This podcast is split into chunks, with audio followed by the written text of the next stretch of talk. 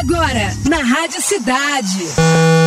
Geek News. Geek News. Conectando você com o universo geek. Geek News. Com Fred Mascarenhas.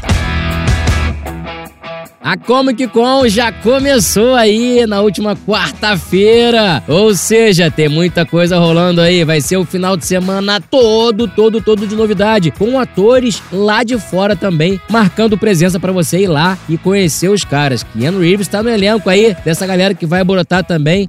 O elenco de Dangerous Dragons, o filme que vai lançar ano que vem, vai estar tá presente também. Rodrigo Santoro vai estar tá com a gente também, que ele é um artista nacional e internacional. Sem contar que as maiores maiores empresas de cinema do mundo vão estar presentes lá para mostrar tudo que vai rolar no ano que vem aí de novidade de filmes, séries e enfim, para quem curte Caraca, tá bom demais. CCXP 2022 tá prometendo. Eu sou o Fred Mascarenhas e você está no Geek News da Rádio Cidade. Bora, time!